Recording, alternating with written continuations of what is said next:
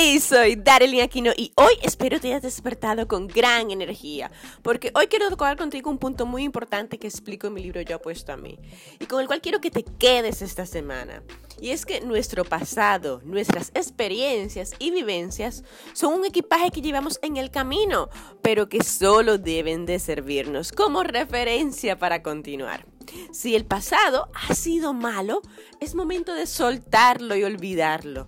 La transformación que harás en tu vida no acepta exceso de equipaje, así como lo oyes. Pero si por el contrario el pasado ha sido bueno, tienes buenas memorias, utilízalo como semilla para evolucionar y ampliar tus horizontes.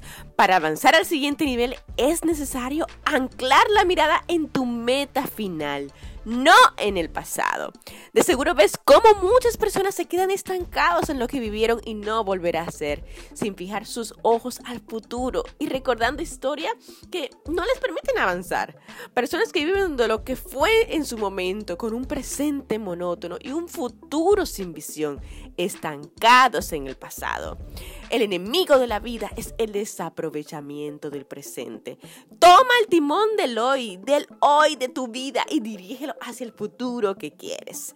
Así que ya sabes, yo apuesto a ti y toma el timón de tu vida.